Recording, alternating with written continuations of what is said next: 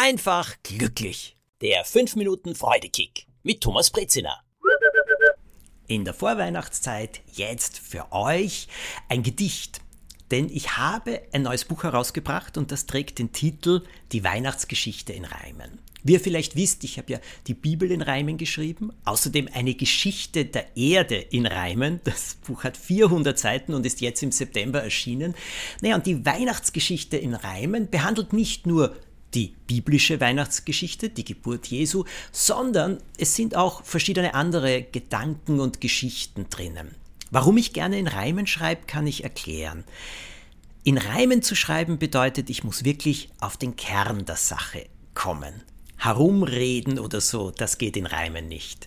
Die Bilder müssen klar sein. Es müssen Worte sein, die eben Bilder in den Köpfen der Menschen entstehen lassen, die dieses Gedicht oder diese Geschichte lesen oder hören. Und dazu muss ich auch alles sehr genau verstehen.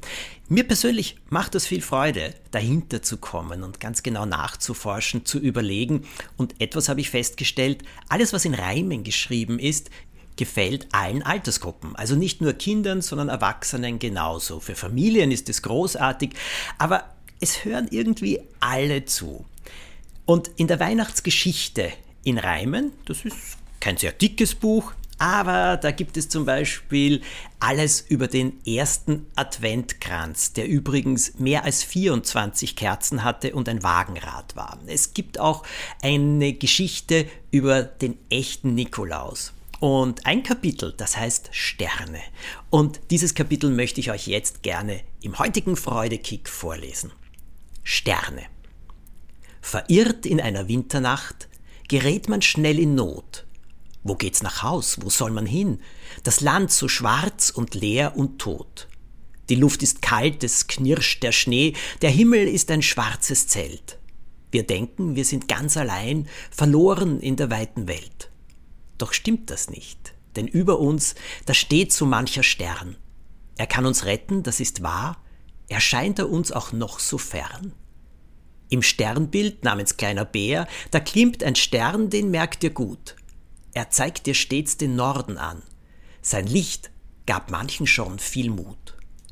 Als es noch keinen Kompass gab, da zeigte er dem Steuermann die Himmelsrichtung auch bei Nacht, damit er sicher steuern kann. Der Stern ist nur ein kleiner Punkt, sein Leuchten scheint so schwach und fein. Doch trotzdem konnte der Stern schon oft für Menschen große Hilfe sein. Die gute Tat, das liebe Wort sind beide wie ein heller Schein. Ein Mensch, der gutes Vorbild gibt, kann anderen wie ein Leitstern sein. Doch noch was zeigt ein jeder Stern beim ruhigen Zug auf seiner Bahn, auch wenn es Milliarden gibt, kommt jeder gut voran. Es scheint kein Stern dort hoch im All, löscht eines anderen Sternes Licht. Auch will die Bahn, die einer hat, der andere Stern ganz sicher nicht. Verschieden wie die Sterne sind wir Menschen alle ganz bestimmt. Es wäre doch schön, wenn jeder stets im Leben immer Rücksicht nimmt. Zum Weihnachtsfest sind Sterne drum bei allen Menschen so beliebt. Doch wichtiger als jeder Schmuck sind Sterne, die man anderen gibt. Ein lieber Blick, ein Dankeschön, zu Hilfe kommen einfach so. Ein Stern, der aus dem Herzen scheint, macht jeden Menschen immer froh.